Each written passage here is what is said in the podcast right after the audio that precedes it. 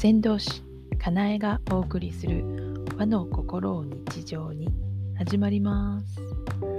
この番組は和の心を大切にしたいと思う方へまた自分の未来は自分で作っていきたいと思う方へかなえの視点でいろいろ語っている番組です。今日は二十四節気召喚です。小さい寒いって書いて召喚と読みますね。寒の入りっていう風に言われてあのまあ節分までの間寒のうちっていうそうです。はい。だから節分開けるともう立春で春になっちゃうんですよね。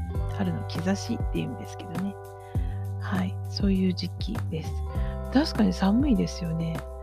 本当に。あの風が痛いとかそんな感じ。机のところで作業してるとなんかあの指先がものすごく冷えたりします。部屋の室温はそんなに低くないんですけどね。なんかそんな感じになります。そしていつものように二十四節気をまた3つに分ける。七十二項について。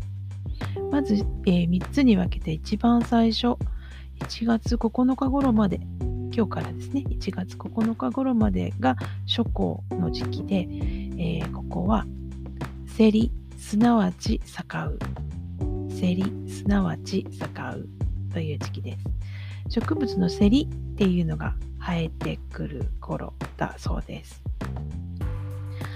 冷たい水辺でね、セリが咲くみたいなんで、あの、咲き始める、咲き始めるというか、生え始めるみたいなんですけど、なんか、あの、一箇所から競い合うようにして生えるので、競うっていうことをセルって言いますよね。なので、セリっていう名前がついたっていう言われがあるみたいです。いい香りがしますのでね、私は好きですね。あの、香りの強い、えっ、ー、と、食 べ食べれる草？好きなんでセリも好きですねはい。そしてその、えー、72項その次次項ですね。1月10日頃から14日頃までは清水暖かを含む。清水暖かを含む。清水っていうのはあの地面の中で凍った泉の水のことを指してるみたいです。地面の中で凍った泉の水が溶けて動き始めるっていう頃なんですね。暖かって暖かいって意味ですね。暖かさを含む。だからまあ溶け始めるっていうことなんですね。だから外の空気はね、すごく冷たくなって寒い時期なんですけど、地面の中では春に向けて少しずつ動いてきてますよっていうことなんだそうですね。まあ地面の中の、えー、泉の水なんて見たことがないのでどんなことになるのかわかんないですけどまあでもあの湧き水っていうのを、えー、と久しぶりにうんとですね見たんですよね。夏から秋にかけての頃にね上高地ですごくキラキラして綺麗だったのでそれの、まあ、やっぱ赤ちゃんみたいなもんですねがあの動き出してるよっていうそんな時期なんですね。1月10日って言ったら10日恵比寿とか恵比寿さんの頃ですよね。寒い時期ですけどね。地面の中はなんか少しずつ動き始めているということなんですね。そして、えー、と最後の3分の1、真っ向、1月15日から後ですけど、記事、初めて泣く。記事、初めて泣く。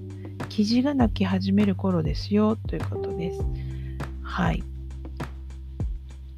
なんか、そういう時期だそうです。なんか、ケーン、ケーンっていう声で泣くらしいです。記事っていうと、桃太郎さんの家来として、としてということしか知らず、本物の記事って見たことないんですけどね。うん。うん、だからどんな声なのか実際にこう読んでいてもイメージがわかない ですね。はい。あとこの時期っていうとさっき東海恵比寿言ったんですけど7日は七草がゆですよね。無病息災を願って、春の七草の入ったおかゆ食べるっていうところがあったり、この時期の木としては、なんかヒイラギがね、代表に旬のものとして上がってました。あの、木片に冬って書きますよね、ヒイラギ。ヒイラギっていうと、あの葉っぱにすごい鋭いトゲがありますよね。あのそれこそバラのトゲに匹敵するぐらい当たると痛いトゲ。だからトゲトゲが葉っぱに生えてるので、あの邪気を払うとか、あと鬼を払うっていう意味で鬼門に植えられていたりとかします。うんうん、よくね、北東の角のところにヒイラギが植えられてるお家って結構見かけますよね。なんだけど、なんかあのヒイラギの木も年を取ってくるとトゲがなくなって丸い葉っぱになっていくそうなんですね。やっぱり悪い若い時しか尖らないのかな人間も一緒かもしれないですね。はい。人間も木の葉も一緒なのかもしれないです。なので若い人が尖ってるのは、まあそれでいいってことですね。どうせ丸くなるから、みたいな。そういうことかもしれません。なんか生きてるものちょっと似たとこあるなっていう感じです。はい。今日はね、二十四節気ということの召喚ですよというお話でした。まあ1年に24回は来るこの季節、ね、細かい季節の区切りは、えー、とちょっと今年も大事にして伝えていきたいなと思っています。ということで和の心を大切にの一部季節を季節感を大切にということでした。はい。では、また、先導し、かなえでした。